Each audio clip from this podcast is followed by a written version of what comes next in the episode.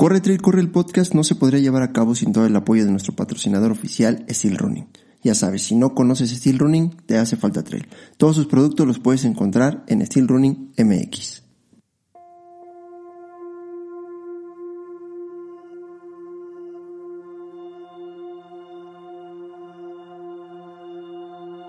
Creo que es importante hacer lo que uno hace, hacerlo con, amor, con energía, con buena vibra.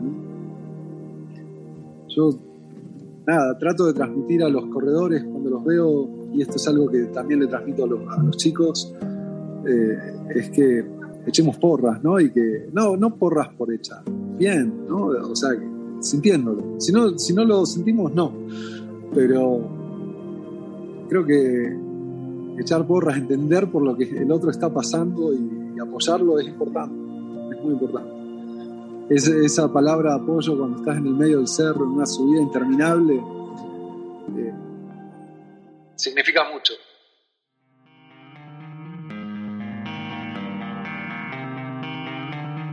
Bienvenidos a Corre, Trail, Corre. El podcast. Una de las cosas que más disfrutamos después de las carreras, además de una buena cerveza y un buen masaje, pues son las fotos que nos toman en ruta. Pero, ¿acaso nos hemos preguntado todo lo que implica para los fotógrafos captar estos momentos? El día de hoy, Martín Forsman, fundador de Photographics, nos platica todo el trabajo que él y su gran equipo realizan para hacernos ver bien en cada una de sus tomas. Bienvenidos al episodio número 30 de este podcast lleno de personas extraordinarias con historias en la montaña. Acompáñenme. Martín, bienvenido a Corre Tri Corre el podcast. La verdad, estoy muy contento de que estés aquí, de que me hayas dado la oportunidad de platicar contigo y de que te hayas dado el tiempo para estar aquí, este, platicando con un completo extraño. Muchas gracias por la invitación. Se agradece.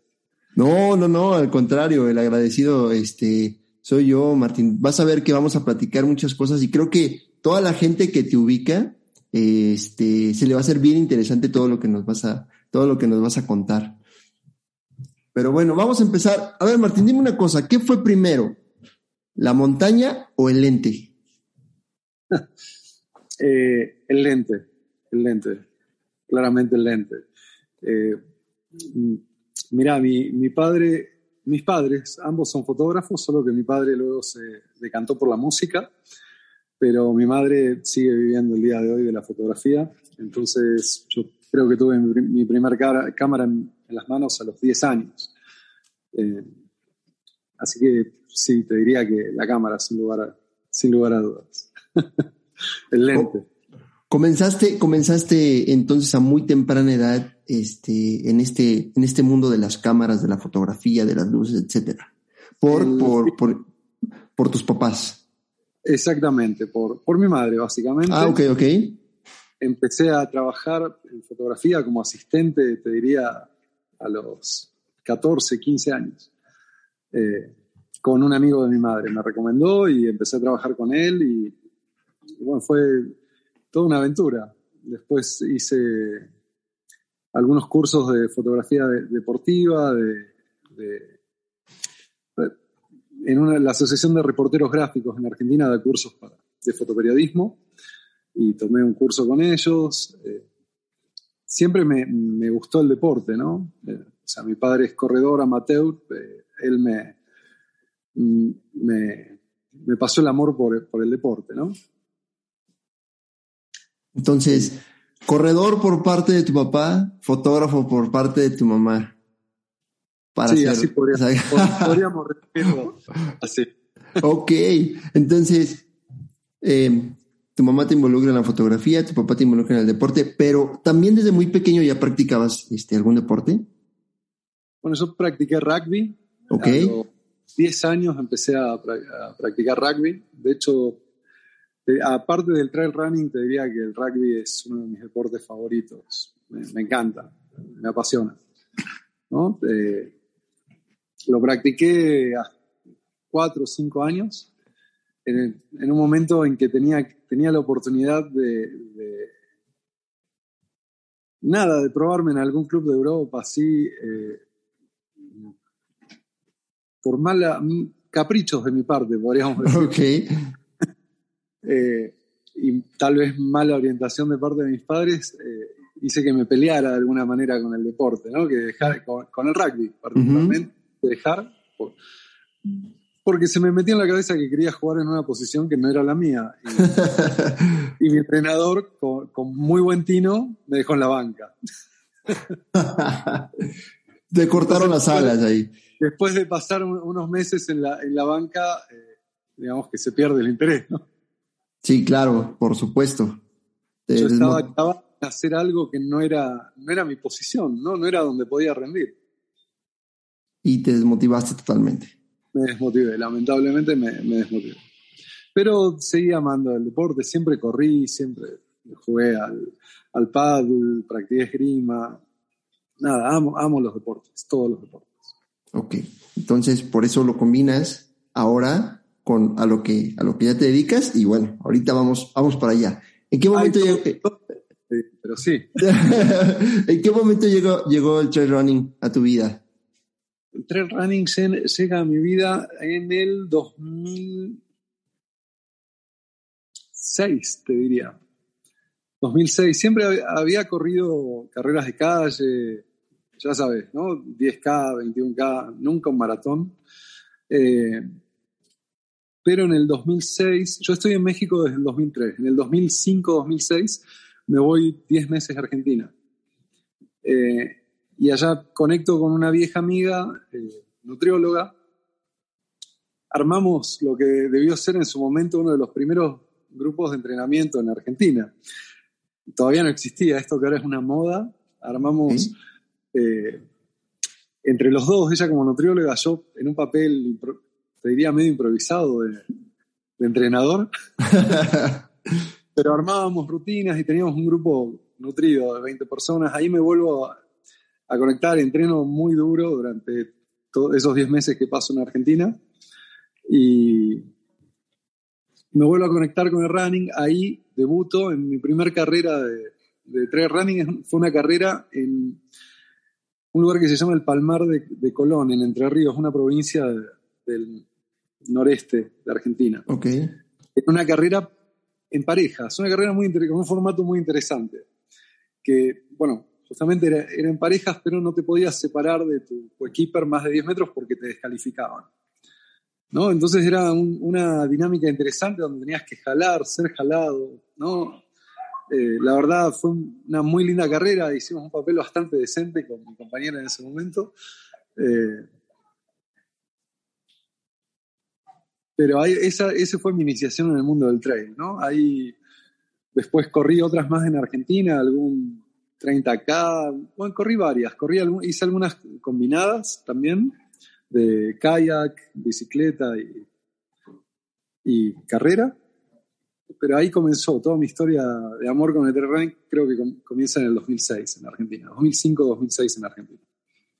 Cuando llegas a México y descubres las carreras que, que hay aquí, eh, me imagino que también la curiosidad te llevó a conocer varios lugares, varias organizaciones y, por ende varias carreras. Cuando llego a México, eh, dejo de correr un tiempo. Sería un par de años. Ok. Un par de años. corrí algunas de calle. Eh, déjame hacer memoria, en el, en el 2009, no antes, mentira, llegando corrí una carrera con Pedro, con Pedro Fletes. Ok. Ni, bien llegué. Corrí eh, la, vieja carrete, la vieja carrera de Picacho. Ajá, sí, sí, sí, sí.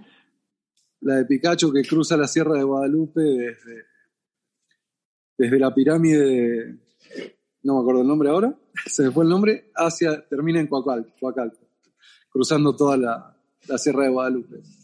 Una carrera, digo, viniendo de correr en las Pampas con desniveles eh, suaves y tal vez a 500 metros sobre el nivel del mar, en la Sierra de Guadalupe casi muero.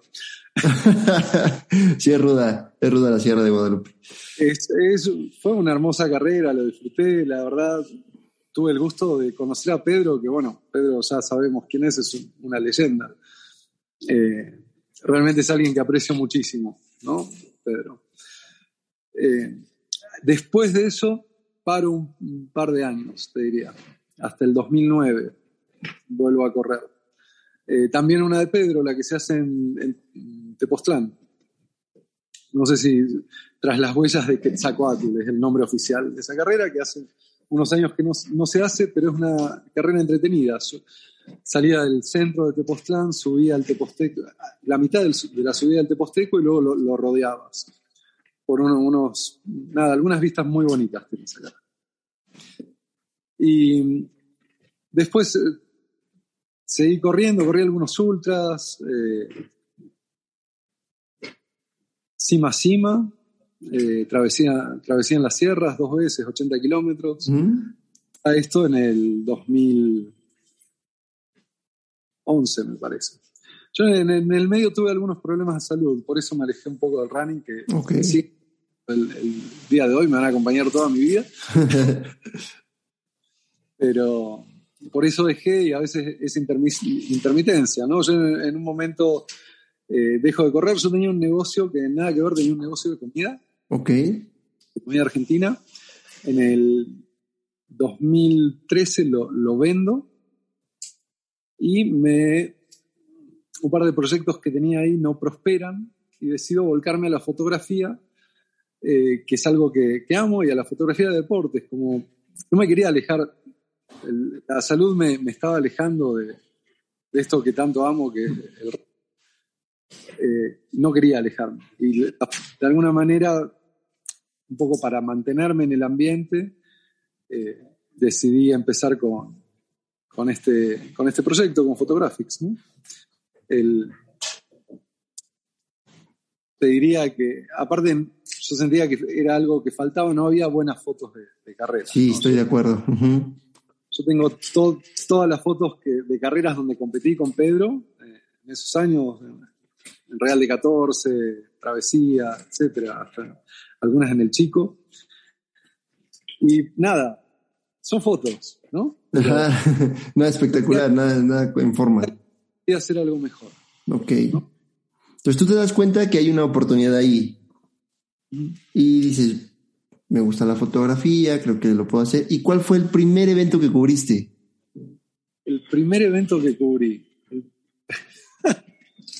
el primer evento que cubrí y esto siempre se lo digo a, los chicos que, trabajan conmigo, a mi equipo, veo fotos de ese evento y me da vergüenza.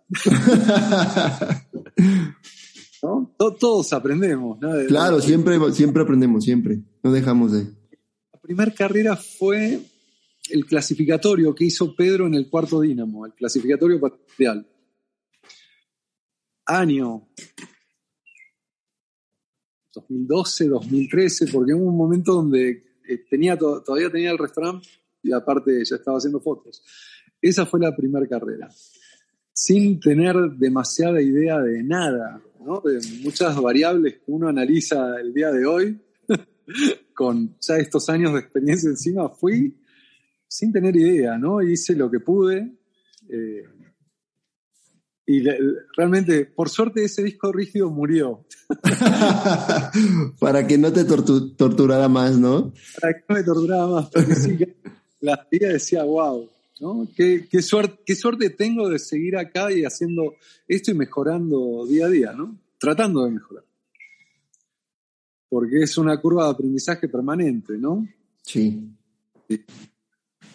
Pero sí, esa fue la, primera carrera oficial que cubrí fue esa. Eh, la segunda debe haber sido una de, de, de Guillermo de Crazy Runners en el Chico.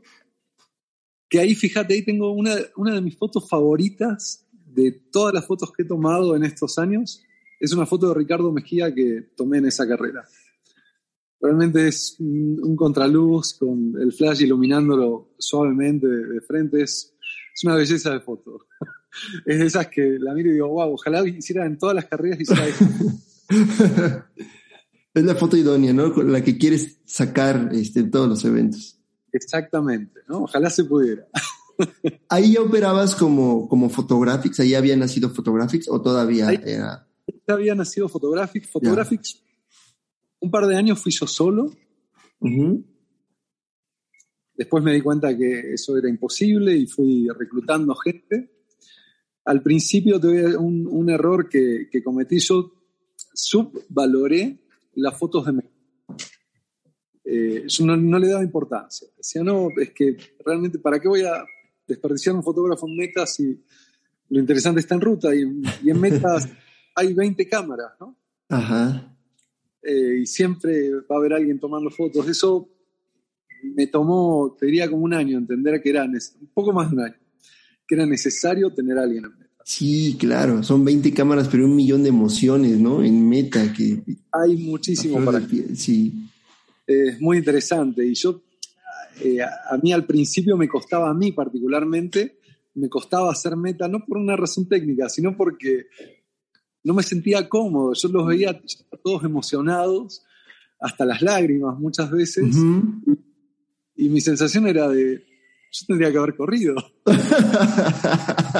ya, ya, ya te entendí. ¿No? Eh, no, no, la verdad sufría mucho hacer fotos de meta. Yo creo que eso me, me tenía de alguna manera negado. Con las fotos de meta. Es, te estoy compartiendo algo eh, perso muy personal, ¿no? Ah, no, pues muchas gracias. Qué bueno, qué bueno que es aquí en este espacio. era muy incómodo tomar fotos de meta, porque yo, mi sensación era, yo no quiero, acá no quiero estar atrás de la cámara, yo quiero llegar a meta junto con ellos, ¿no? sí, te entiendo perfectamente. Cuando no corres y vas de porra y llegas y llegan tus amigos o llega un familiar y lo ves, ¿por qué no corrí? Yo tendría que haber estado así, sí, te entiendo perfectamente. Esa sensación, ¿no? De correr es, es maravilloso. ¿no? Ahora aprendí a apreciar ¿no? y a disfrutar cuando los veo llegar, disfruto y me emociono. Y, no sé, ahora una de las últimas llegadas que fue súper emocionante, que se me cayeron un par de lágrimas, fue eh, verlo ganar a Tony las 100 millas. En Villa de. Eh, sí, justo estaba en la, en la meta que bueno, en, esa carrera en particular no hicimos fotos de meta porque Pedro dijo, no, no armamos meta, no, no va a haber una meta como tal, no, no vale la pena. Pero justo en ese momento yo estaba en meta con, con mi equipo y me tocó verlo y fue emocionante, ¿no? Eh, aparte, Tony hizo una carrera... Sí, impresionante, impecable, sí. Impecable. Puso todo lo, que, todo lo que hay que poner para ser un campeón. ¿no? Sí, sí, estoy totalmente de acuerdo contigo. El tema de hacer fotos es poder ser testigo de, estas cosas, ¿no? De, no sé, de haber visto correr sus, primer, sus primeras carreras a Cari Carsoli o a Santi, ¿no? Eh, que también, wow, eh, ver, ver, correr a Cari es emocionante. Creo que, creo que todos los que estamos en las carreras eh, tenemos que agradecer tener la oportunidad de verla correr. Ahora, bueno, con este tema de, de salud que tiene que espero que, pueda volver a darle como ella se merece, como ella le gusta, ¿no? Pero verla correr a tope, wow, ¿no? Son, son oportunidades que tenemos que dar las gracias. Sí, claro, me imagino que es así como a Cari, como a Tony, como a don Ricardo, te ha tocado ver, híjole, a lo mejor de México, ¿no? Y a la nueva camada que ahorita anda ya ahí poniendo este, el nombre de nuestro, de nuestro país muy en alto. Carlos, Júpiter. Wow, Júpiter también. Se las trae. Sí, tienes, eh, creo que un trabajo privilegiado, porque muchas veces uno como corredor o estar dentro del medio en otra situación, pues no te percatas de muchas cosas, ¿no? Y creo que tú lo disfrutas, pero también estoy seguro que así como disfrutas a, a los elites, disfrutas a toda la gente y todas las emociones eh, que te hacen sentir y que te transmiten, ¿no? Totalmente, totalmente. Ver eh, ejemplos de, camaradería, de, ayudar. A veces, eso me pasó el, año pasado en, en, una carrera de trail run Hidalgo, en Aguacatitla. Yo me había puesto en, en, un cruce de río que estaba como bastante, habían puesto unas cuerdas los chicos. No era profundo, pero como que daba miedito porque se veía muy correntoso, ¿no? Yo había cruzado el río, me puse en mi spot, pero al, corredor medio, ¿no? Sí le daba un poco de cosa, ¿no? En un momento una chica estaba trabada y yo agarré, me paré y le di la mano. y casi termino el agua con cámara, todo, y ahí dije, no, este no es mi lugar, aparte yo me pierdo, yo estoy ahí para retratar, no para, para captar momentos. Sí. A veces, por ahí me dicen, no, pero es que, o me piden ayuda, y yo no tengo radio, y en general no hay señal. Digo, uno si puede, si puede ayudar, da la mano, pero ahí, eh, no, después de ese momento que casi me caigo, me senté, pero como había gente que se quedaba, de repente la gente se quedaba dando la mano y ayudando a cruzar a los que venían atrás, ¿no?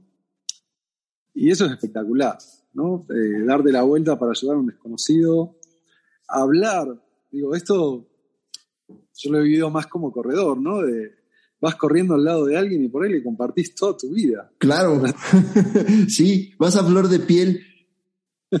le compartís toda tu, vida en, unas horas de carrera porque nada, se van jalando, es el mismo ritmo. Eso como fotógrafo me lo pierdo un poco, lo veo que vienen. Pero el tema ese de, ayudar, de tender la mano a un desconocido para cruzar un río, son cosas eh, muy bonitas, ¿no? Sí, me imagino que... Puede ver, ¿no? Después los niños, cuando los padres corren con los niños, eso es espectacular, ¿no? Eh, hay muchas cosas, muchas cosas que tenemos suerte de ver en, Desafío en las Nubes el, año pasado. Este, este muchacho. Em, Emanuel. Emanuel. Emanuel. ¡Wow! Emanuel fue, fue, algo raro. Eh, porque yo lo vi de lejos en una bajada, hice la foto, pero a veces yo, cuando mirás por, el, por la cámara, la gente luego me pregunta, ¿me reconoces?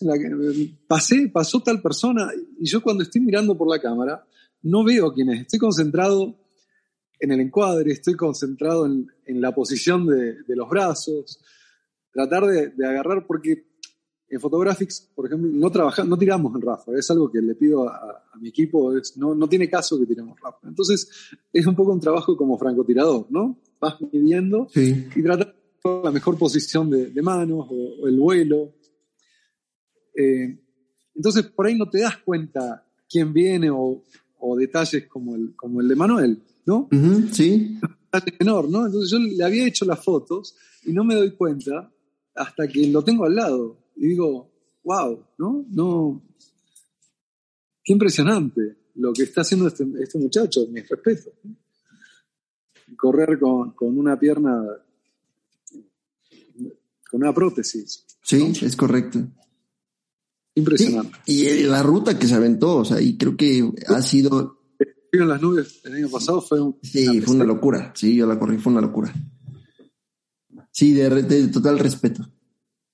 De ver, ver, esas cosas, la verdad es, e, es... Nada, soy una persona con suerte. No, porque Trabajo privilegiado, claro. No, lo ves, o te enterás en la meta, o te enterás por las fotos. Sí, exacto. no, no, supiste. Entonces, estar ahí ser testigo eh, es, muy padre. Se escucha, se escucha muy, muy fácil, ¿no? Es muy padre, soy privilegiado y todo, pero cuéntanos toda la, odisea que haces para preparar a tu equipo, para escoger los puntos específicos, los que tú dices, aquí tienes que estar, a qué hora se, van a ruta, hacen un reconocimiento, todo, todo, todo eso que, que nosotros los corredores no vemos. Bueno, primero mi equipo, mi equipo, la gente que tengo, es algo que, o sea, Photographics no sería Photographics sin ellos. Realmente, digo, ha sido un proceso, ¿no? Eh, algunos vinieron, se fueron, pasaron, estuvieron un tiempo y ahora tengo un equipo, te diría, casi 10 fotógrafos, pero todos tienen un perfil, eh, a todos les gusta el outdoor, todos o corren o le dan a la bici y les encanta la naturaleza y les encanta y son grandes fotógrafos, la verdad. nada, tengo suerte de tener el equipo que tengo. Estoy muy, muy orgulloso. La verdad, nada, no, no. La verdad, me quedo sin palabras, pero tengo el mejor equipo que puedo tener y espero que vaya creciendo.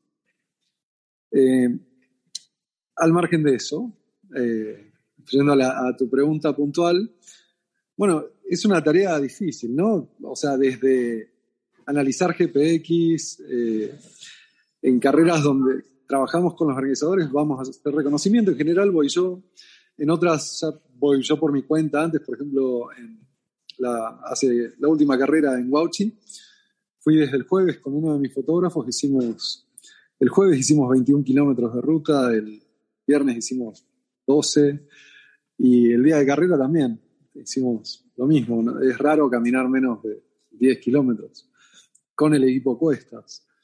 Eh, para Wauchi particularmente nos levantamos a las 2 de la mañana.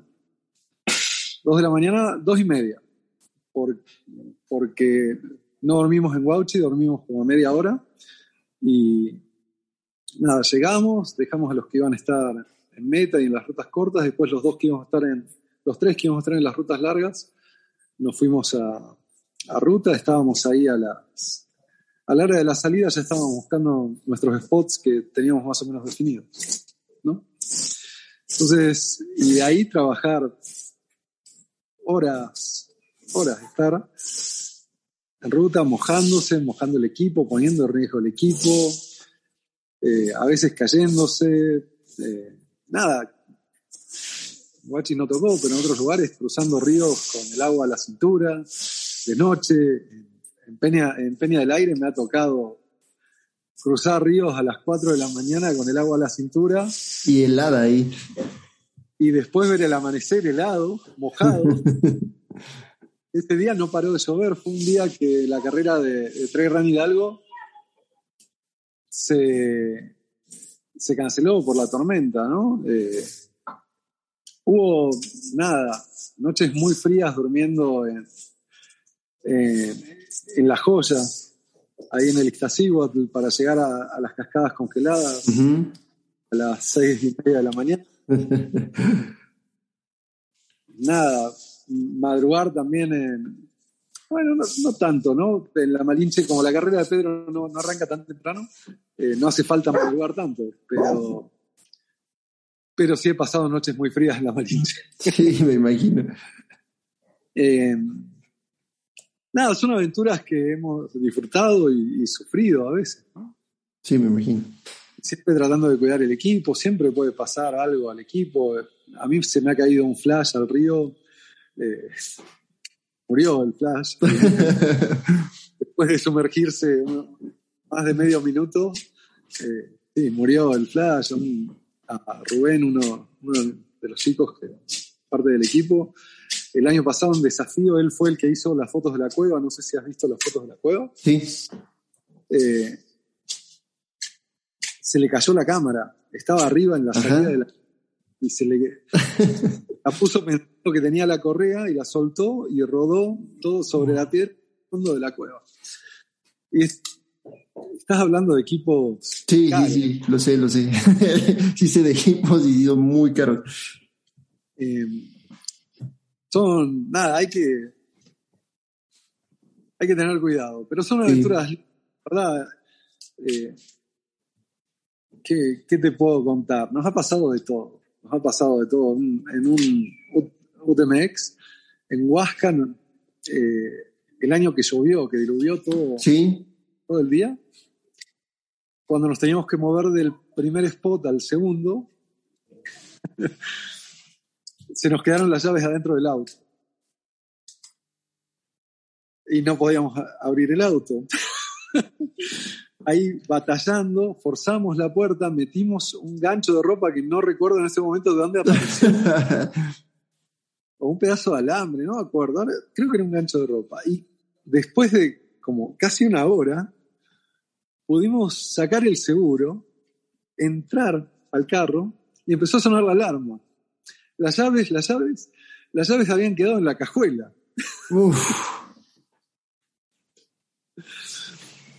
Entonces hubo que conseguir una pinza para desarmar el asiento trasero que no se bajaba, para desmontar todo el asiento trasero y meter una mano y agarrar las llaves en la cajuela. Eso nos atrasó un poco, fue, complicó la segunda parte de la cobertura, pero bueno, nos complicó a, todos los que estábamos ahí, ¿no? En, Peña del Aire, que uno está acostumbrado a hacer unas vistas maravillosas, este año no se veía nada, nada, era nada. Una visibilidad creo que era a más de 5 metros no veías a nadie. Que fue un poco lo, que pasó este año en Wauchi, ¿no? Estuvo complicado el, clima. Sí, creo que. Hay mil aventuras. Sí, me imagino, y es totalmente outdoor. Tu trabajo es totalmente outdoor, ¿no? Aparte, aparte de, hacer fotos en encargadas, he visto que cubres otro tipo de eventos, ¿no? ¿Qué, más has cubierto? Bueno, hago algo de, de, corporativo, expo. Eh, cubrí un par de veces el, el fanzone de Fórmula 1, uh y demás.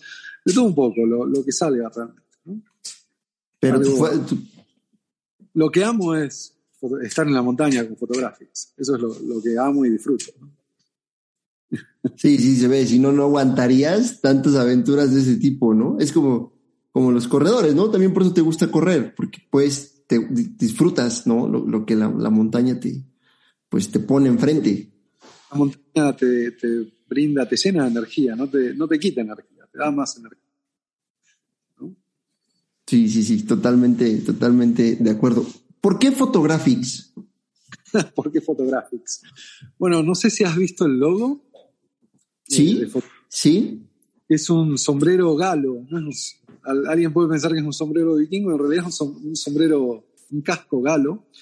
Es el sombrero de Asterix. Asterix Ajá, lo ubico, lo ubico.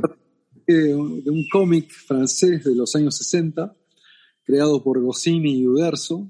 Eh, y bueno, yo era fanático de Asterix de pequeño. Fanático, fanático. a mí no, me hable, o sea, te estoy hablando cuando tenía 10 años, no me hable de su lo mío era Asterix. Asterix era lo máximo.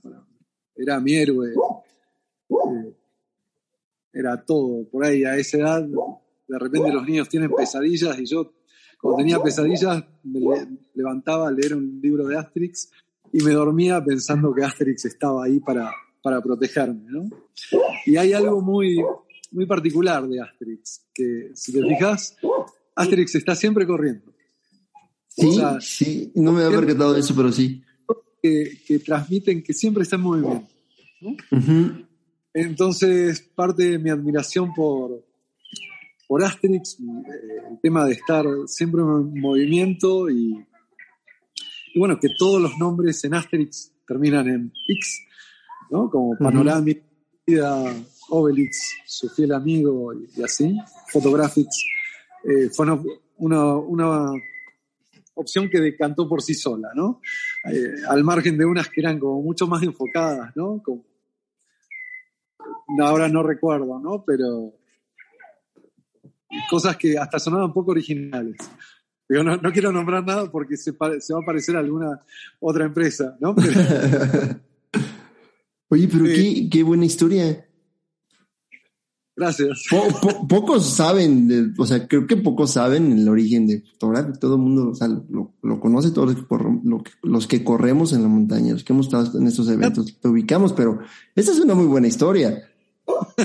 Fíjate que hay algunos corredores que conocen Photographics, algunos franceses, que luego hay muchos franceses corriendo en México y claro, identifican inmediatamente. ¿De qué se trata? Me, me dicen alguna frase por ahí alguna frase que decía Asterix, ¿no? Por tu tatis. ¿no? Asterix y, los galos tenían miedo que el cielo caiga sobre sus cabezas. Bueno, nosotros como fotógrafos nos ha caído el cielo sobre sí, la cabeza. Sí, me muchas veces. ya varias veces. Qué, qué, interesante, qué interesante historia. Y este, que me imagino que, pues ese significado que le das por el simple nombre, por recordar tu niñez, por estar en la montaña, por todo lo que significó para ti, pues lo hace todavía más especial, ¿no? Creo, creo que creo que para mí es la única manera, ¿no? De involucrarse sentimentalmente con algo. Eh, no, no hacerlo porque sí, no, no hacerlo para hacer dinero, O sea, qué triste, ¿no? Hacer, eh, o sea, ya sea por el nombre, es, algo que significa algo para mí, que yo no me podría nunca desprender de eso porque es algo, forma parte de mí. Claro. Está, está te, repito, está, está padrísima esa historia. Que qué bueno que este, que ahora ya más la vamos a, conocer. Este, y digo, como tú dices, no solamente es hacer dinero, ¿no? O sea, debe haber un valor sentimental también en todo esto y, hacerlo, y hacerlo, creo que es importante hacer lo que uno hace, hacerlo con, amor, con energía, con buena vibra. ¿no? Yo, nada, trato de transmitir a los corredores cuando los veo, y esto es algo que también le transmito a los, chicos, eh, es que echemos porras, ¿no? Y que, no, no porras por echar, bien, ¿no? O sea, sintiéndolo. Si no, si no lo sentimos, no. Pero creo que echar porras, entender por lo que el otro está pasando y, apoyarlo es importante, es muy importante. esa palabra apoyo cuando estás en el medio del cerro, en una subida interminable, eh, significa mucho. O sea, significaba mucho para mí cuando corría y sé que significa mucho para la gente que está ahí. Acabas, acabas de tocar un punto bien importante y, que te iba a preguntar. Aparte de fotógrafo, o sea, eres de los mejores porristas que, nos, que nos encontramos en ruta. Y además eliges el lugar así donde la friega ya dices, ya no más, ya no puedo y escuchas, venga, venga, sonríe para la foto, córrele tantito. Y, y pues es la foto, no puedes quedar mal en la foto, ¿estás de acuerdo? y luego si tienes la mala suerte como yo que de mil fotos sales en dos, entonces no puedes perder esas oportunidades. Pero ese jaloncito, Martín, que tú y el equipo nos dan, nos han dado en ruta, híjole, no sabes, ¿eh? Es, es, es oro puro. O sea, llegar y decir, híjole, ya, ya no puedo más y escuchar el, venga, vamos, no sabes. Te alienta, ¿eh? Es, aparte de todo, tienes que ser porrista. Y qué bueno que se lo, que se lo transmitas así a, tu equipo, ¿no? O sea, me encantó lo que acabas de decir. No echen porras nada más por echar. O sea, las deben de sentir. Y tu equipo, al ser también corredores y al estar viviendo la montaña, pues creo que lo han transmitido muy, muy, muy bien. Y lo, lo transmiten muy bien. Sí, la, la, verdad, te digo, no, no puedo estar más contento con el equipo que tengo. Hacen muy, muy, muy buen trabajo. Muy, muy buen trabajo. Todos, digo, todos podemos mejorar, es lo que dije antes, y yo trato de poner acá, tal, vez yéndome un poco por la tangente, de carrera tengo charlas con ellos y vemos qué, se puede corregir en cuanto detalles técnicos, encuadres, ¿no? Y tratamos de, ir mejorando y puliendo carrera con carrera, ¿no? Y, y con todos, ¿no? O sea, para, para mal y para bien, ¿no? La palmada en la espalda también siempre, siempre está presente, porque, pero sí, creo que eso es necesario, ¿no? Porque si uno no, nada, no trata de buscar mejorar día a día, ¿no? Se, se estanca. Es correcto. Eh, No sé, dime. la, verdad, me, me, encanta cómo te, cómo te expresas del equipo y lo feliz que, que estás con ellos. Y el, en el trabajo se. Pues se ve, se ve muy bien que lo disfrutan. O sea, es un trabajo muy, muy, muy bien hecho. Es un trabajo maratónico, ¿no? Porque ahí va la otra que no vemos. O sea, ok, ya pasamos lluvia, pasamos frío, este, perdimos las llaves, ¿no? Eh, ya tomamos las fotos y ahora viene el trabajo de seleccionarlas, bajarlas, subirlas a la plataforma. Y, es un trabajo que me imagino que es contrarreloj porque entre más rápido este, tenga las fotos, para la gente le gusta. O sea, casi, casi que acabes la carrera y en meta, te, mira, tenemos estas fotos, llévate la que ¿no? Entonces, eso también es un trabajo muy duro. totalmente, totalmente. Creo que es la parte más dura. Fíjate. creo que es, la, es totalmente contrarreloj, es, es tedioso. Eh, sí, es tedioso, es tedioso. Y la, y, la gente, a veces todavía no, no, llegué a casa y la gente se escribe, ¿cuándo van a estar listas? sí te creo. Ah, tengo que dormir. ¿No? Eh, sí, ¿no?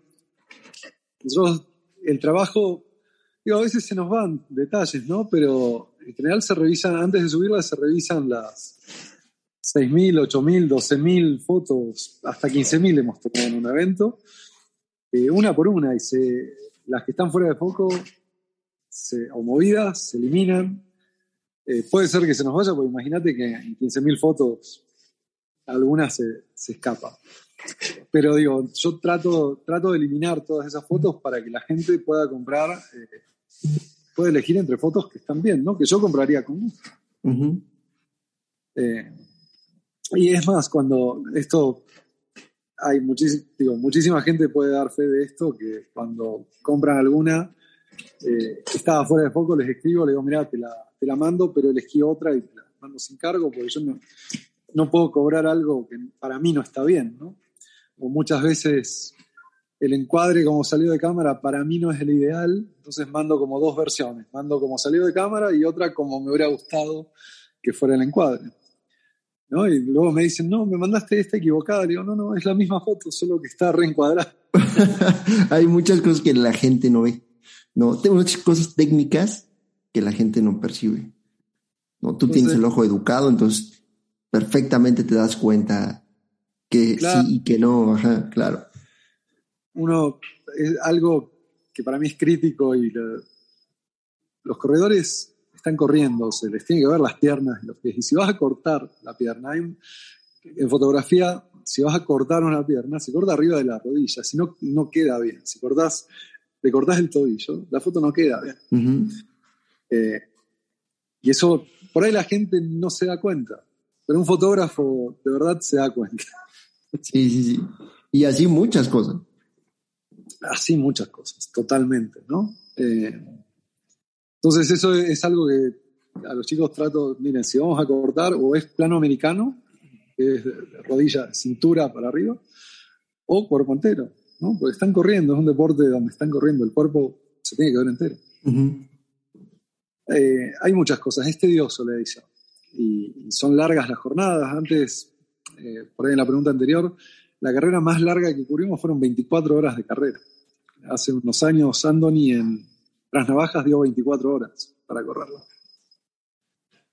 Es una locura, una locura. Organicé, dividí el equipo para que cada uno durmiera un poco más, ¿no? Eh, para que todos tuvieran algunas horas de sueño. Eh, el que menos horas de sueño tuve fui yo. Obviamente.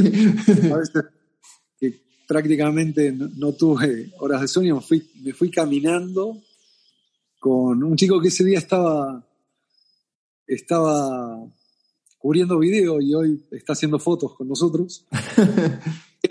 me, lo, me, me, lo, encargaron, me dijeron, Martín, te, te, encargamos aquí a David para que lo lleves a la cima de la Providencia a hacer fotos. Ah, perfecto. Y nos fuimos caminando hasta la Providencia. Terminamos caminando como 25 kilómetros. Eh, llegamos a las 4 de la mañana a la cima de la Providencia y, y casi morimos de frío, literalmente. no, no, sé si has corrido tras navajas. Sí, sí he corrido tras navajas. Bueno, tras navajas, eh, la Providencia, los Mitlapiles, a, a, la noche hace un frío que te lo regalo. La, los, las noches, amaneceres más fríos son ahí. ¿Qué te, qué te tocó vivir? Viento terrible. Eh, y ahí llegamos y empezaron a pasar los corredores, terminaron de pasar y bajamos con David. Me acuerdo, David iba sufriendo. Eh, creo que nunca había caminado tanto en montaña. Tal vez luego me corrija, pero sí iba sufriendo. Pero no se quejaba. En ese momento yo me di cuenta que David tenía pasta. que bueno, si querés hacer fotos con nosotros, sí, sí, creo sí. Hay, hay, un spot para ti. eh, aguantó toda la caminada sin quejarse, sí sufriéndola, porque yo me daba vuelta, lo miraba y veía que venía sufriendo y no terminó la noche, después tuvimos que regresar durante el día y nos perdimos. Eh, no, dice. al último abasto antes que lo levanten, pero ya medio perdidos y, ya nos rescataron y nos llevaron a meta. Pero fue un día, eh, una noche y un día pesado, pesados, ¿no? Luego nos pasa, me pasa a mí, me pasa a los chicos, aparte llega un punto donde ya no pasan tantos corredores seguidos, ¿no? Que puede pasar de repente media hora sin que pase nada, ¿no? Y cuando llevas 12 horas sin dormir con 15 kilómetros, 20 kilómetros en las piernas, es difícil mantenerte. Muy difícil. Despierto. Yo a, veces, no te voy a mentir, a veces me he hecho como una pestaña, ¿no? Pero una pestaña tratando, escuchando, ¿no? Y escucho pasos y, y hacia lo lejos, y hago la foto. que estás, estás muy cansado, ¿no? Digo, cuando pasan corredores seguidos, no, no pasa nada. Pero ya cuando se empiezan a espaciar, que son los últimos, ya 10, 15, 20 minutos, media hora entre corredor y es Sí, ahí es tedioso. Ahí se complica, ¿no? Sí, se complica mucho. Ya te quedaste sin batería en el celular. Eh, pues sí, tanto espacio entre corredores después de tu, pues ya la travesía que, que hiciste para llegar al, punto, preparar todo, pues obviamente pues el cansancio te gana. O sea, que nos quede algo muy claro a la gente que aquí te está escuchando es el equipo de fotografía no es ligero.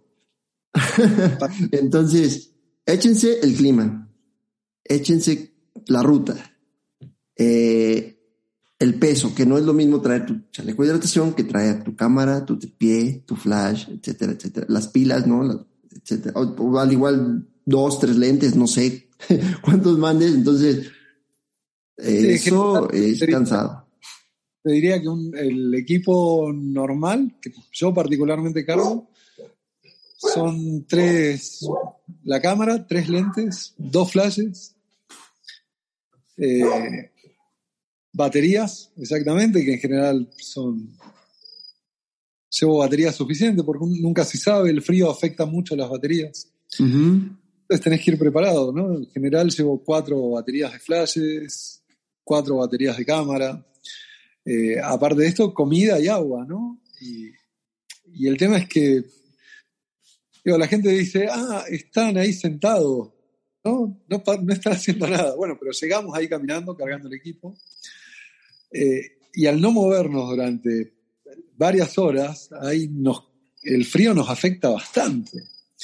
Y luego de estar sentado haciendo fotos, tener que pararte, cargar el equipo y volver a meta, eh, nada, sí, se, sí, es, es un desafío, ¿no? no es para, digo, alguna gente puede pensar que es sencillo, no es sencillo, pero nada, lo disfrutamos, ¿no? No me estoy quejando, es una realidad, ¿no? Son, o sea, de 7 a 10 kilos de equipo generalmente, ¿no?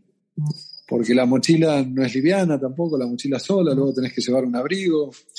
Eh, a veces dormimos en el cerro, o sea, a veces yo en general duermo en hamaca para no cargar tienda de campaña, pero hay que cargar el saco de dormir, la hamaca, el bajo sleeping. Así es, todo. Eh, hecho para, la hamaca, en algunas situaciones el mosquitero de la hamaca. Eh, y después volver a bajar con todo eso, ¿no?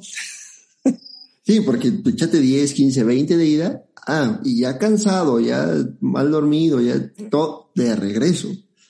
Sí, no, Qué, qué, bueno que todo tu equipo hace outdoor. Qué bueno que todo, porque si no, no habría manera, ¿eh? Yo creo que no, no.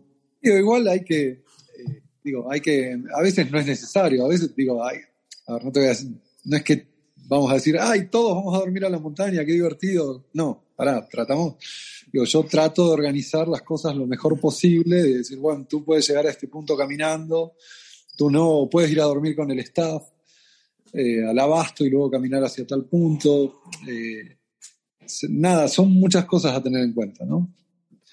También antes me preguntabas, ¿no? ¿Por dónde va a salir el sol? ¿A qué hora? ¿No? ¿A qué hora van a pasar por aquí los corredores, el grueso de corredores? ¿no? Porque por ahí, y a veces vale la pena, ¿no? por ejemplo, en Trasnavajas, justamente. En Trasnavajas sabía que podía ser hace, no en la última edición, en la anterior, por el spot que había elegido, que había subido, ese día me había ido un día antes con, con el staff a marcar. Y ya había visto, a veces yo les sugiero cambios, ¿no? De, mirá, las marcas están por acá, pero este, si recorremos las marcas 20 metros para la derecha, la vista está mucho mejor. Eh, ¿Por qué no hacemos eso, no? O, el cruce de río, mirá, ya hice fotos en este cruce de río durante cuatro años, y si corremos el cruce de río 20 metros para que sea distinto, eh, ¿no? Ese tipo de sugerencias a veces son bien recibidas, a veces Dicen, no, no se puede hacer por X razón.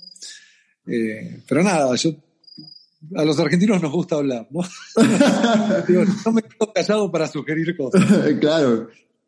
Eh, pero yo te comentaba, en Trasnavajas había visto que podía hacer fotos al amanecer, tenía el sol de contraluz cuando estaba saliendo y nada, para los primeros iba a tener una luz interesante iluminándolos de frente con el flash cosa que no iba a suceder para el grueso de los corredores, pero igual me seguía gustando la, vista y las fotos que obtuve fueron, la verdad, espectaculares. Francamente, estuvieron, estuvieron muy buenas. Y después, nada, después batallás un poco con la luz, ¿no? uno a veces tiene un plan, pero eh, uno tiene que tener las herramientas técnicas para ir corrigiendo sobre la marcha, ¿no?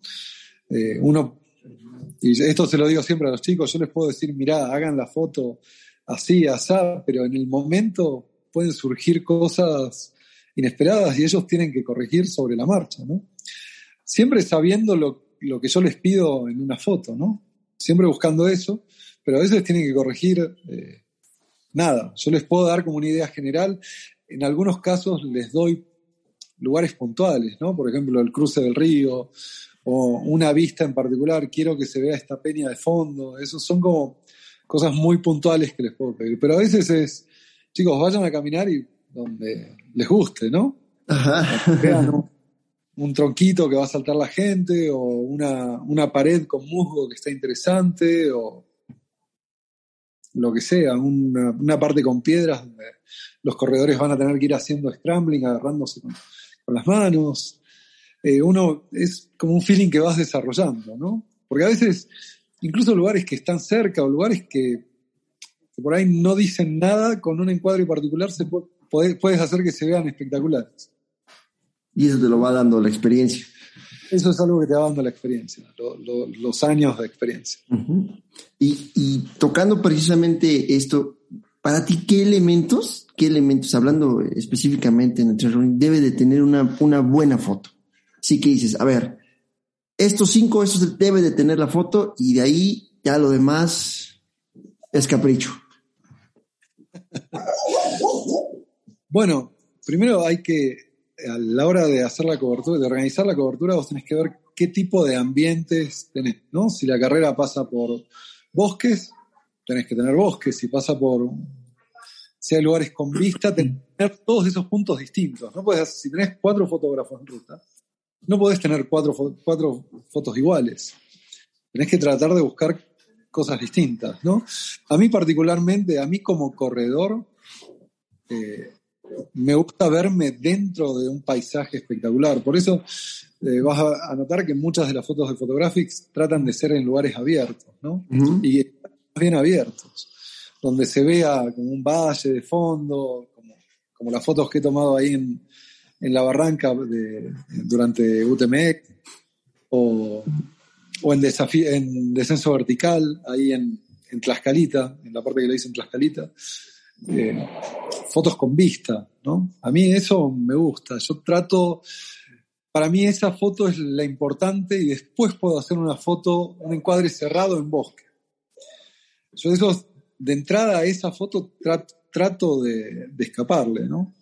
Trato de escaparle, eh, porque es una foto que si te la hacen en el Ocotal, en el desierto de los leones, chico, es lo mismo, lo único que va a cambiar es el numerito que tenés en el pecho. Entonces, esa foto para mí pasa como un... es secundaria. O sea, sí la hago, o sea, en general mi segunda foto es como es esa.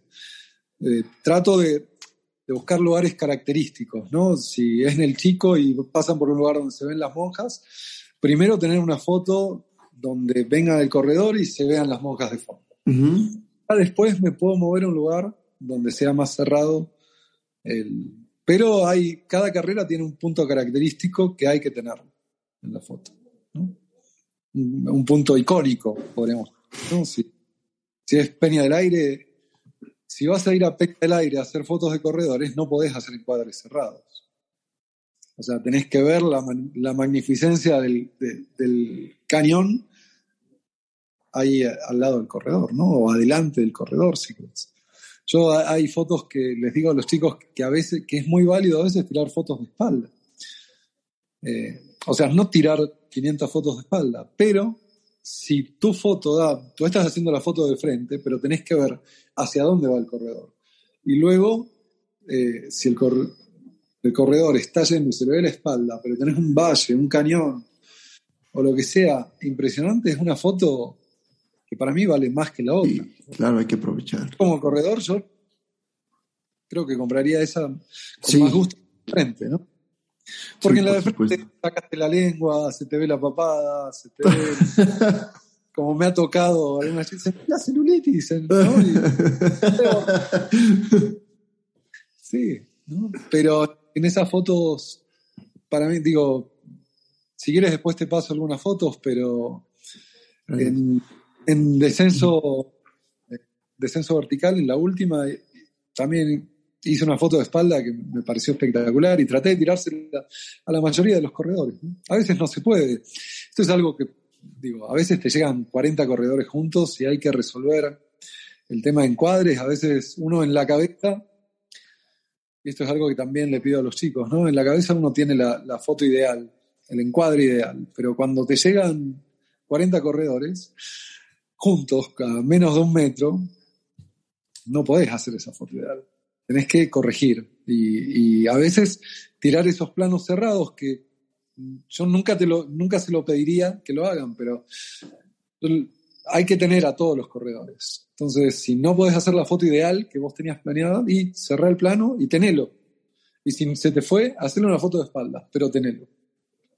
Eso por dos cosas, porque no me gusta que un corredor me hable y me diga, no encuentro mi foto, no me hicieron foto en tal punto. Es, hago una úlcera cada vez que tengo que Sí, o sea, sí te ha pasado. Sí, claro, sí, sí, nos pasa. digo, eh, pasa, pasa porque es inevitable. Trato de que no, que no, pase a mí, te diría que casi no me pasa a mí puntualmente. A los chicos por ahí les pasa un poco más, pero es algo que van corrigiendo carrera por carrera y que van entendiendo que tienen que corregir. Y también nos sirve para otra cosa, ¿no? Para apoyar de repente a los organizadores. Que de repente me dicen, pero pasó tal corredor por tal punto. A ver, déjame ver. Sí, sí, sí, lo, lo tengo. O no, no pasó, mira. Yo de mis fotos te puedo garantizar que no pasó porque agarré a todos. De tanto que no sé, porque no sé a mi otro fotógrafo si él agarró todos, pero de mí. Entonces sirve para apoyar o a veces eh, los corredores, ¿no? Te preguntan, ¿a cuánto pasó el primero? ya les vas diciendo. lo tenés siete minutos adelante, porque tengo la hora que hice la foto. Luego preguntan eso, ¿no? Y, dale, si apretás un poco alcanzás al, tercero, ¿no? Eso está bueno, ¿no? Porque aparte sirve para, para meterle pimienta. apretan un poco más, pueden alcanzar al, al que viene adelante. Pero sí, para mí es primordial agarrar a todos. A veces hay carreras más complicadas, menos complicadas, hay carreras que por la ruta eh, se complica y no agarramos a todos. En algunas no, porque o nos tenemos que mover o X razón, hay veces que no llegamos a agarrar al primero. En, el segundo spot se nos escaparon los 10 primeros, los 15 primeros, porque no hicimos a tiempo. Eh, y después, no sé, nos agarró la noche en ese spot y ya no tenemos pilas para los flashes y ni modo, hay que irse, ¿no? Hay que levantar campamento porque, nada, de noche sin flash. No, pues no, no, no puedes trabajar. Estás frito. Eh, pero sí hay muchas variables. Pero sí tratamos de agarrar a todos, tratamos de agarrar a todos lo mejor posible. Yo a veces les grito, eh, cuando los veo de lejos, les grito, sepárense dos metros entre cada uno. Ya dos metros a mí me da la posibilidad de hacer. Sí, eh, sí me ha tocado. que tengo pensado, ¿no? Eh, con menos de dos metros se complica porque el adelante lo tapa atrás. Pero sí, cuando se da, hay, hay un fotógrafo español que admiro mucho, que tiene una página que se llama Last Race Studio, hace, hace unas fotos espectaculares, la verdad. Todo, lleva un equipo, nosotros llevamos, llevamos eh, speedlights, que son los flashes chiquitos. Él lleva flashes de estudio a la ruta. Con, con, con modificadores de luz, o sea, va cargado, va con una al medio de la ruta. Y yo lo, lo, que no entiendo es cómo hace, no tiene una foto donde los corredores estén pegados uno al, al lado, cerca del otro. Yo tengo la teoría de que él pone un cartel 500 metros antes de que paren, porque no tiene una foto, he mirado series de fotos, fotos, fotos, y no tiene Viste que a veces aparece la nalga del corredor que va adelante. Ajá. sí. No hay ninguna foto así. No, no, tiene ninguna así. Mira, deberías de hacer dos cosas. Uno, hacer el experimento y poner un cartel. Zona de foto. Sonríe y sepárate 500 metros del competidor que viene contigo. Pero por otro lado es interesante sorprenderlos. Sí, sí, sí. No, te digo que aparte de, de, de, de que es interesante sorprendernos es, jálenle, jálenle. Ay, como que respiras, o sea, como que dices, bueno, ya mínimo por la foto ya dejé de sufrir, se me olvidó tantito la sufridera y pues ya libré, ¿no? Ya llegué a, a lo más alto. Este, te digo, re, regresando a lo que te decía, el, el cartel sería interesante como experimento y, y, y deberías de contactarlo y preguntarle, oye, ¿cómo le haces? ¿No? porque no he visto ninguna nalga extraña o un objeto este, extraño en, en las fotos. Yo le, le, digo encuadre limpio, ¿no? Eh, uh -huh. Todos limpios. Y digo, wow, ¿cómo hace, no? Pero sí, es. Nada, eh, la verdad hay mil variables y mil cosas. En todas las carreras te vas encontrando con algo nuevo, algún desafío nuevo. Sí, yo creo que eso es, eso es, ha de ser bien divertido, ¿no? O sea, eh, más que, bueno, yo creo que tiene su nivel de estrés, pero, pero ha de ser divertido y, y, tener la capacidad de resolver, como dices, eso, eso, eso está padre. Te reitero, por eso el éxito que, que Photographics, tú y tu equipo tienen, ¿no? Entonces, es, es bien divertido tu trabajo, es, es, es este, muy rudo, ¿no? Pero, pero creo que sí es, es, es, muy divertido, como tú bien lo dijiste. Amas andar ahí en la montaña, este, y amas viéndonos sufrir, ¿no? Y este, entonces. Uh, están disfrutando. Sí, no, claro, claro, por supuesto. un par de días de recuperación para darse cuenta disfrutando. Sí, claro. Oye, Martín, para que nos demos una idea, o sea, de la cantidad de, de, fotos que sacas. O sea, dices 15 mil, 20 mil fotos. Eso en terabytes, en gigabytes, ¿cuánto es? Aproximadamente. Eh, buena pregunta. Son. A ver. Uh, 64. Sí, pueden ser como 150 gigas, una cosa así, en una carrera. Sea, tengo una colección de discos rígidos. Sí, sí, sí, me imagino que has de tener una colección. El año, el año pasado eh, usé casi dos discos de dos teras. Wow. Y tengo todas las fotos desde el 2000.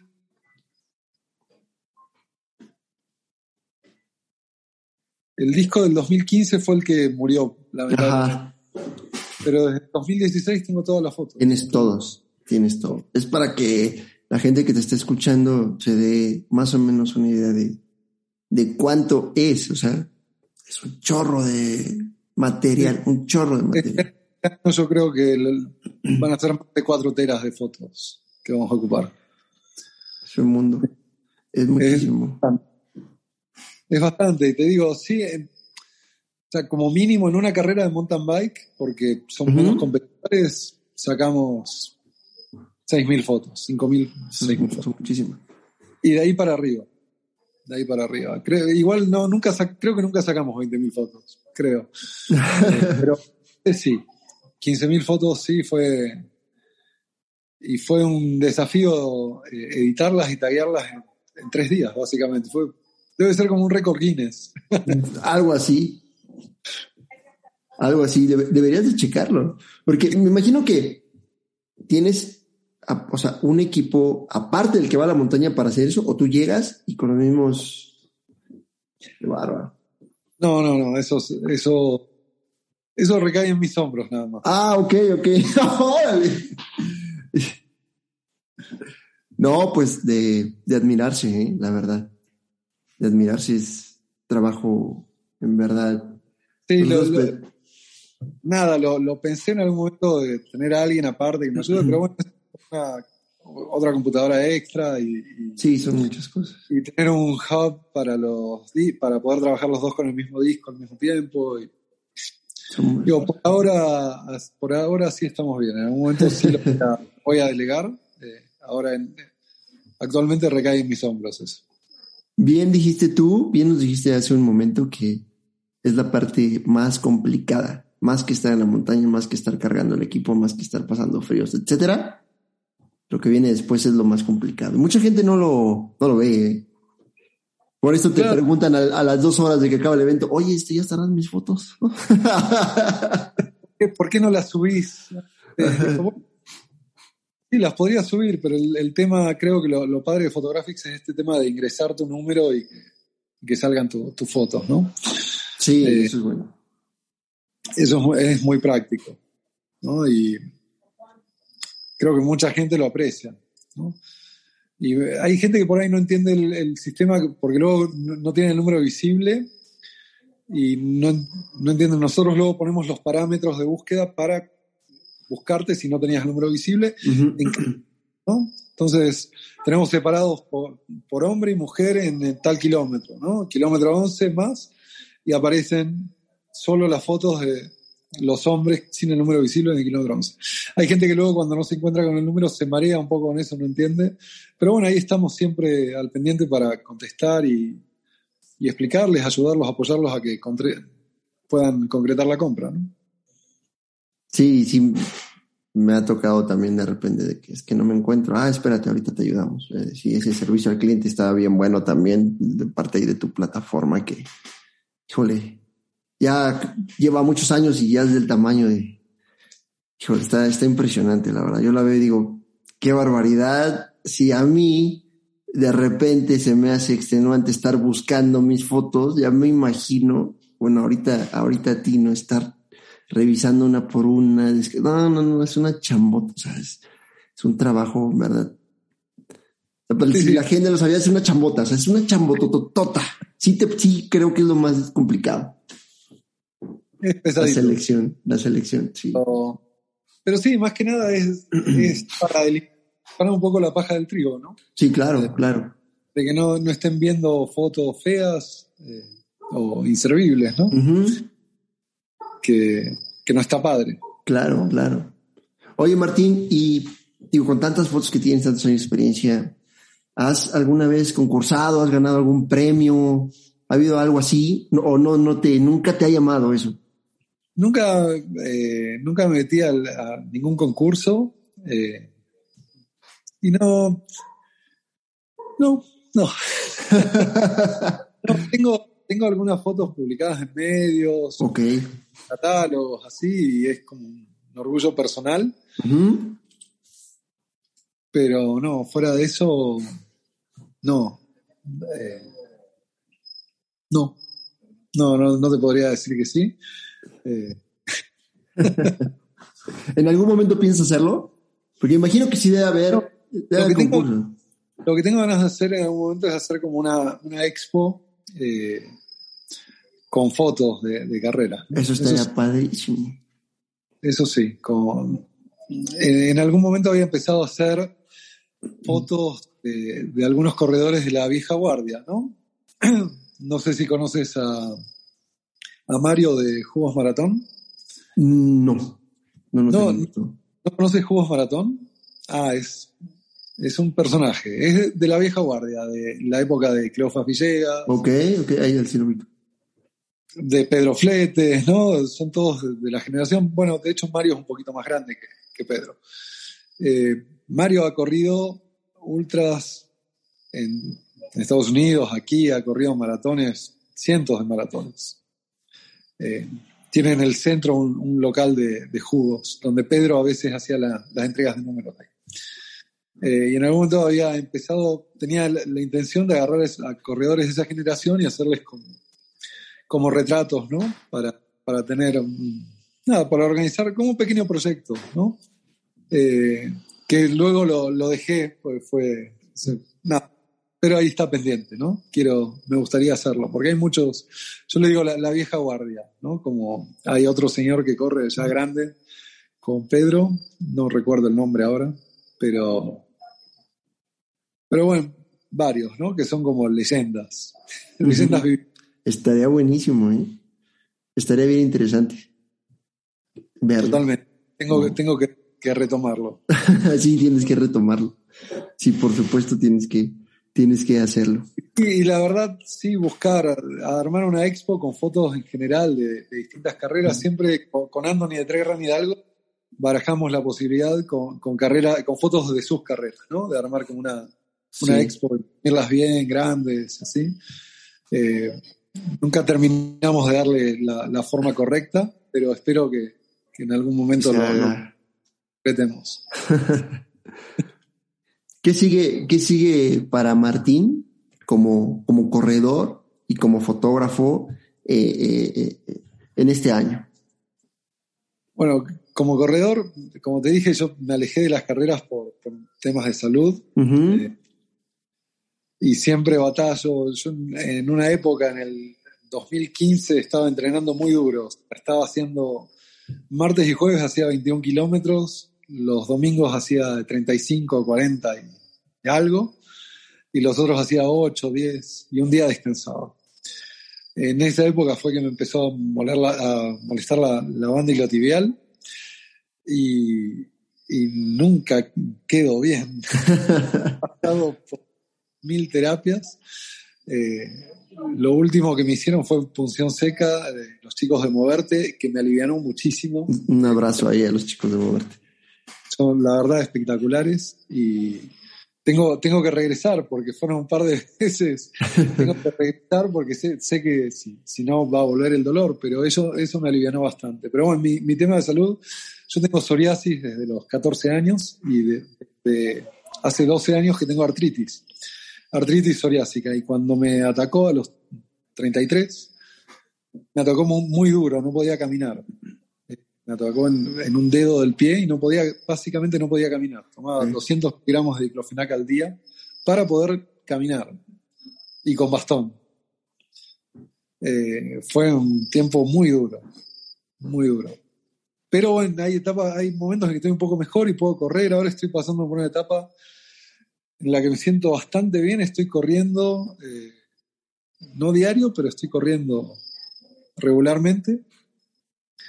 Y de hecho el año pasado estaba corriendo bastante y tenía la idea de empezar el año corriendo en Villa del Carbón con Pedro, pero me agarró un pinzamiento en la espalda y estuve parado un par de meses y ya dije, bueno, voy a trabajar, no voy a... no corro, voy a trabajar. Terminé haciendo fotos. Yo, mi idea era eh, que los chicos hicieran fotos y yo iba a correr, pero finalmente dije, voy a hacer fotos, vamos con los chicos ahí, cámara al hombro a hacer fotos. Eh, entonces, como corredores, nada, quiero entrenar y, poder volver a correr algún trail, espero. Nada, siento que si corro más de 20 me voy a romper algo. algo eh, durante la pandemia había llegado con Eric Aguilar, un muy buen amigo, le, le había pedido que me saque a entrenar porque estaba en un momento complicado y, y él me sacó a correr y me traía en mega chinga, pero en dos meses estaba corriendo los 21K eh, tranquilo, pero los estaba corriendo. Entonces, no me parece descabellado volver a correr eso, no, me encantaría poder volver a correr un ultra. Eh, yo cuando empecé con, con las lesiones, eh, estaba a punto de... Quería correr el UTMX, quería correr los 100. de hecho, en un lejano 2016, la primera vez que voy a hacer fotos, eh, Renato Ríos, no sé si lo ubicas, de, ¿puedo decir marcas? Claro, lo que quieras. De, de Zero Drop. Eh, ok. También Renato, un buen amigo, me había me, iba a pasar su inscripción y escribí para preguntar si se podía transferir. Me dijeron que no, entonces fui a hacer fotos, así, esta fue la primera vez que hice fotos en el UTMX.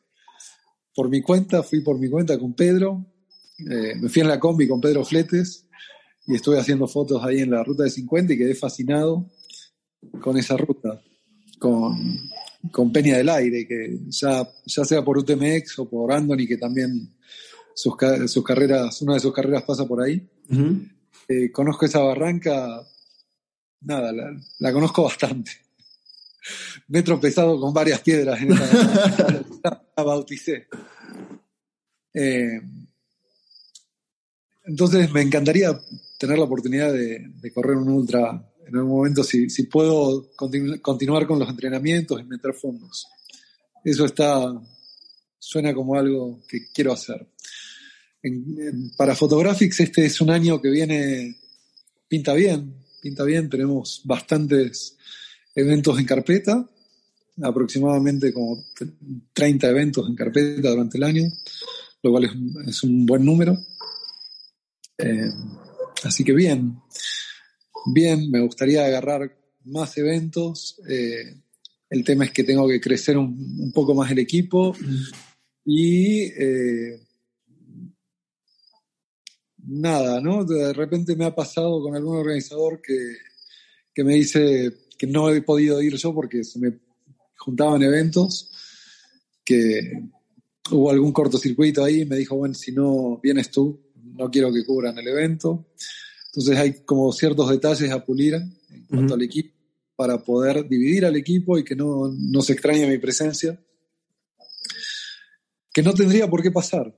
Fueron distracciones que motivaron esas cosas. No tiene por qué pasar porque tengo, como te dije, tengo grandes elementos en el equipo eh, que actualmente puedo cubrir dos eventos el mismo día sin problemas pero necesito agrandarlo un poco más para estar cubierto y poder, eh, nada, salir a buscar más carreras sin temor a que se pisen, ¿no? Y que y tener que quedar mal con alguien. Entonces eso, eso, es algo que tengo que, que lograr con Photographics, ¿no? Okay. Eh, crezca un poco más el equipo y salir a, a conseguir nuevos organizadores con los cuales hacer mancuernas, ¿no?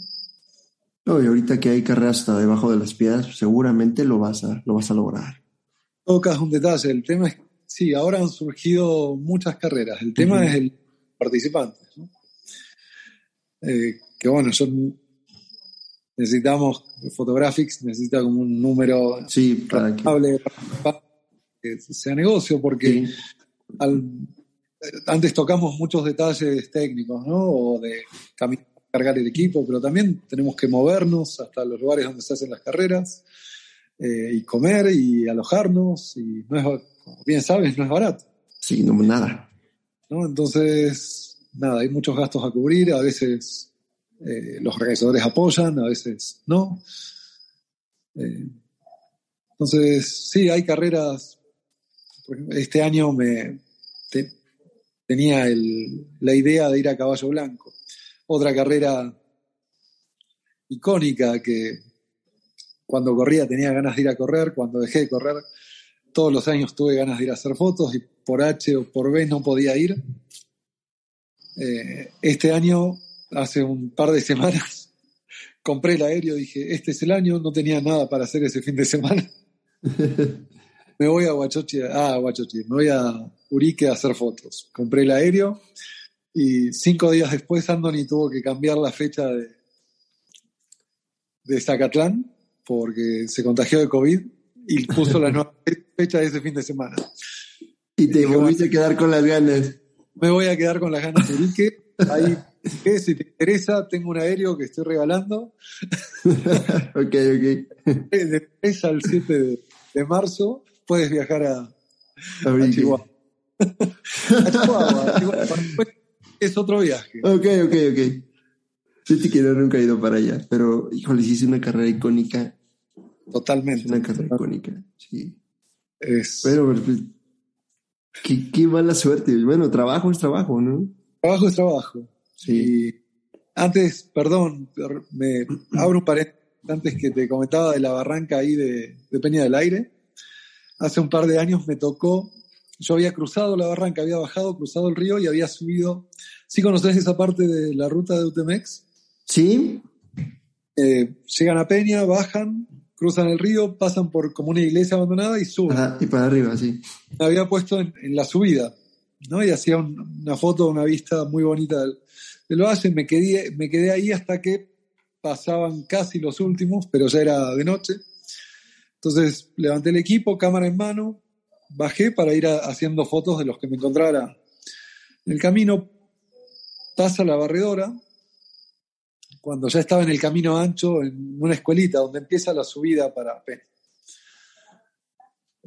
Eh, cuando estaba en el camino ancho me encuentro con la barredora, no viene nadie, no, no viene nadie, ah, y empiezo a subir. Y cuando estoy en la, en la subida, de repente me encuentro a alguien tirado en el piso envuelto en aluminio. Entonces me acerco y le digo, ¿estás bien? Sí, sí. Me dice, Martín, soy yo. totalmente tapado. Soy yo, Fernando, un, buen amigo corredor, eh, con mucha experiencia en, ultras, pero se había sentido mal y por alguna razón la barredora no lo había visto, ya no quedaba nadie atrás. Eh, y él estaba ahí, no sé bien qué pasó, pero ahí eh, nada, le pasé mi abrigo, una corredora se había quedado con él para... Una chica que había acompañado a su novio hasta el río, cuando volvió se lo encontró ahí, se había quedado ayudándolo y le di algo de comida, le dejé mi abrigo y me subí corriendo hasta Peña eh, para pedir ayuda, ¿no?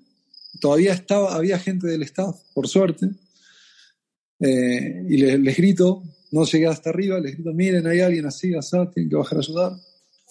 Ya lo fueron a buscar gente de ahí del lugar, de los, de los lugareños, bajaron y lo cargaron a Fernando y lo sacaron de ahí, eh, por suerte.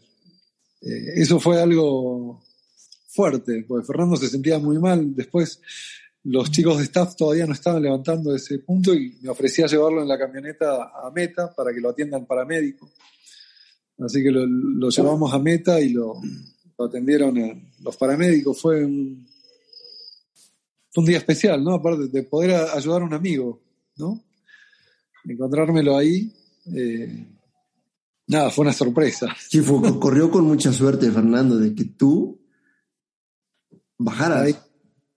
Sí, sí, de encontrármelo y nada. Sí, yo en un principio traté, traté de cargarlo, eh, que me diera, pero nada, era complicado, ¿no? Y y él, quería seguir, pero le digo, Fer, no podés seguir. No, no hay manera. Nada, él, como buen ultra, él siempre quiere seguir, ¿viste? Pero siempre hay revancha. Sí, sí, sí, este deporte siempre bueno, lo sacar y pudimos ayudarlo y, y llevarlo a meta para que lo atienda. fue nada grave. Eh, pero bueno, son cosas que pasan hasta en las mejores carreras. ¿no? Sí, claro, claro. Por son cosas que pasan en las mejores familias, pasan estos detalles que, que bueno, si se puede ayudar, para eso estamos en la montaña, sí, ¿no? Sí, claro. Fíjate todo lo que te toca vivir, ¿no? y te digo, volvemos al mismo, todo lo que, lo que no, lo que no vemos y todas las aventuras que, que te avientas. Inclusive cuando llegas a pelearte con la computadora y con las fotos que, que no están bien, ¿no? Es impresionante. Pero bueno, Martín, pues vamos a entrar a la recta final de esta plática. y siempre tengo preparado dos preguntas eh, para, para finalizarla. Y pues en este caso pues, no, no va a ser la excepción. Y la primera, la primera pregunta que, que tengo para ti es, si, si tú no te dedicaras a esto que estás dedicando, si no existiera Photographics, si no, si no estuvieras casado eh, con, con, el lente y con la montaña, ¿a qué te dedicarías? ¿Qué haría Martín? Eh, bueno, digo, como te comenté anteriormente, yo antes tenía un restaurante eh, y soy como un chef de corazón, ¿no? Tuve restaurante varios años, como siete años. Eh, tal vez volvería, tal vez haría eso, ¿no? es algo que me, que me, gusta, que disfruto, me gusta atender a la gente, atender bien a la gente. Eh, alimentar a la gente creo que es algo, es algo mágico, ¿no? También. El tema de hacer comida, de, alimentar. Hace, digo, yo no soy panadero, ¿no? Pero alguna, alguna vez he hecho pan y el, el, hacer pan es casi una experiencia religiosa, es hacer algo tan simple, harina, agua y calor, es algo mágico, es algo... Eh, entonces, eso si lo extrapolamos a hacer comida también, hacer comida es algo, alimentar a la gente es algo especial, ¿no? Entonces, sí, podría ser eso, si no, si no estuviera fotográfico. Probablemente, probablemente, probablemente sería eso. Entonces, ¿podría decir que se, es tu segunda pasión? Eh, sí. Sí, sí, entonces seguramente sí estarías haciendo eso. no tendrías tantas aventuras, ¿no? Tantas historias que contar. Totalmente. Pero lo estarías disfrutando. Muy disfrutable. Y creo que es la clave, ¿no? Hacer cosas que, disfrutemos. ¿no? Esa es la clave para todo. Está algo trillado, ¿no? Pero, pero es verdad. Sí, sí, sí, es, es totalmente cierto. Y la otra, la otra pregunta. Eh, si, si tuvieras la posibilidad o tendrías más bien el, ¿cómo te lo puedo La misión de tomarle a Martín Fortzman una foto, la foto, la foto, ¿en dónde se la tomarías?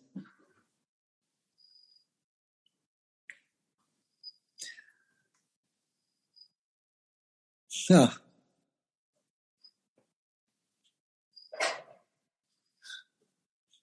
Yo creo que en la Patagonia.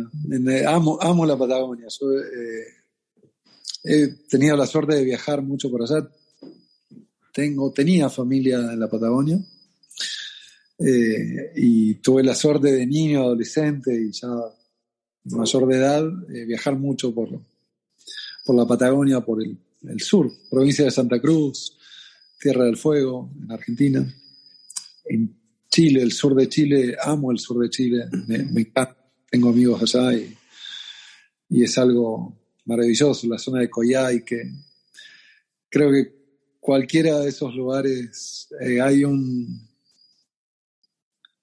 hay un lago muy especial que me gusta mucho en Santa Cruz que se llama Lago Cardiel, eh, que fíjate que nunca he corrido ahí, he caminado, he pescado, he cazado, eh, he subido cerros, hay un cerro muy bonito que está hecho como si fueran las, los prismas basálticos, o sea, en el medio del desierto sale una montaña de, 500 metros de altura, eh, una montaña, imagínate una montaña, ¿no?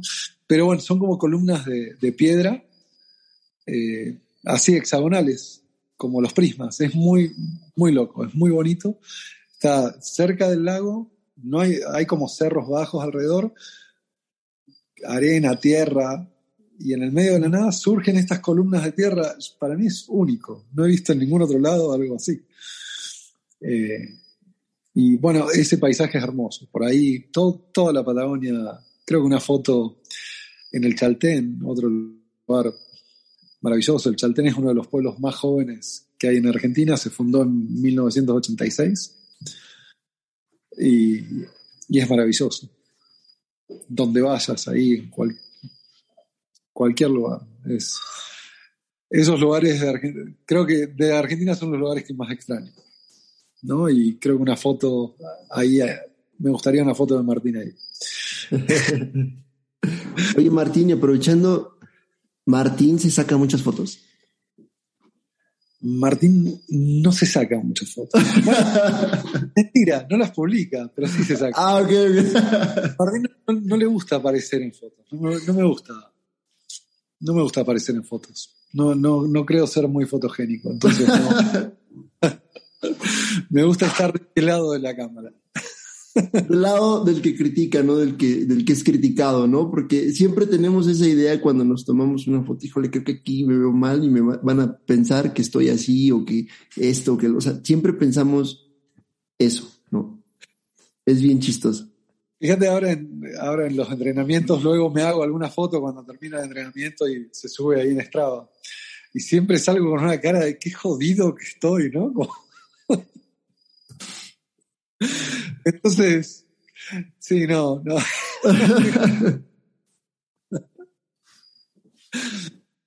Qué bien, Martín. Qué bueno, pues la verdad ha sido una charla estupenda este, y un placer tenerte aquí en Correte y Corre Podcast. Te vuelvo a agradecer el espacio y este, el haber aceptado esta, esta entrevista. Me la pasé muy bien contigo, aprendí mucho y eh, conocemos, vamos a conocer a un, a un Martín totalmente eh, diferente, ¿no? ¿no? No, nada más con la cámara en mano. Entonces, eso, eso me da, me da mucho gusto y vas a ver que la gente va a disfrutar mucho, mucho esta charla que acabo de tener contigo. Platícame ¿Cómo te encontramos en redes sociales, Martín? Digo, mucha gente conoce, pero para los que no quieran ver el trabajo de Martín, qué es lo que hace y, y dónde poder preguntarle ahí eh, algunos tips de fotografía o charlar con él, ¿cómo te encontraron? Dale, bueno, las redes de Photographics, en Facebook estamos como Photographics México, foto en español, F-O-T-O, graphics, como se escucha, no, está, no usamos anglicismos, con y latina, Photographics México y en Instagram photographics.méxico. Eh, y ya si, si gustan, eh, estoy como Martín Forsman Photography en, Instagram. Ahí ese es el personal, pero en, en, Photographics también respondo yo, ahí me pueden encontrar. Y bueno, te agradezco realmente, nada, haberme invitado, haber estado contigo, también fue muy placentera la, charla. Eh, fue entretenido. Qué bueno que te divertiste, te dije que te ibas a divertir. Qué bueno, Martín, me da, me da mucho gusto que te la hayas, que te la hayas pasado bien y que nos hayas contado todas estas historias, todas estas experiencias. Este, y pues muchas gracias, muchas, muchas, muchas gracias.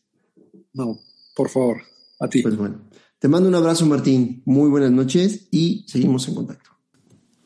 Maratónico el trabajo de Martín y de su equipo. La verdad, muchas cosas yo no me las, no me las imaginaba y es totalmente de admiración y de respeto todo, todo lo que, lo que hacen. Gracias Martín por haber estado aquí en Corre y Corre el podcast. Gracias por haber aceptado la invitación y haber aceptado esta charla. La verdad me la, me la pasé muy bien. Y en verdad muchas gracias por todas esas porras que tú y tu equipo nos echan en los momentos más críticos de, la carrera, porque en verdad tienen un tino para colocarse en los lugares más difíciles de las rutas. Me quedo con toda la entrega, con toda la pasión y con todo el amor que le pones a tu trabajo. En verdad, Martín, muchas gracias por haber estado aquí. Recuerden que Corre Trail Corre el podcast es un espacio lleno de personas extraordinarias con historias en la montaña. Si ustedes quieren contarme su historia o conocen a alguien que me la quiera contar, son bienvenidos. Mi nombre es Iván González, les mando un fuerte abrazo y ya saben, que la montaña los acompañe.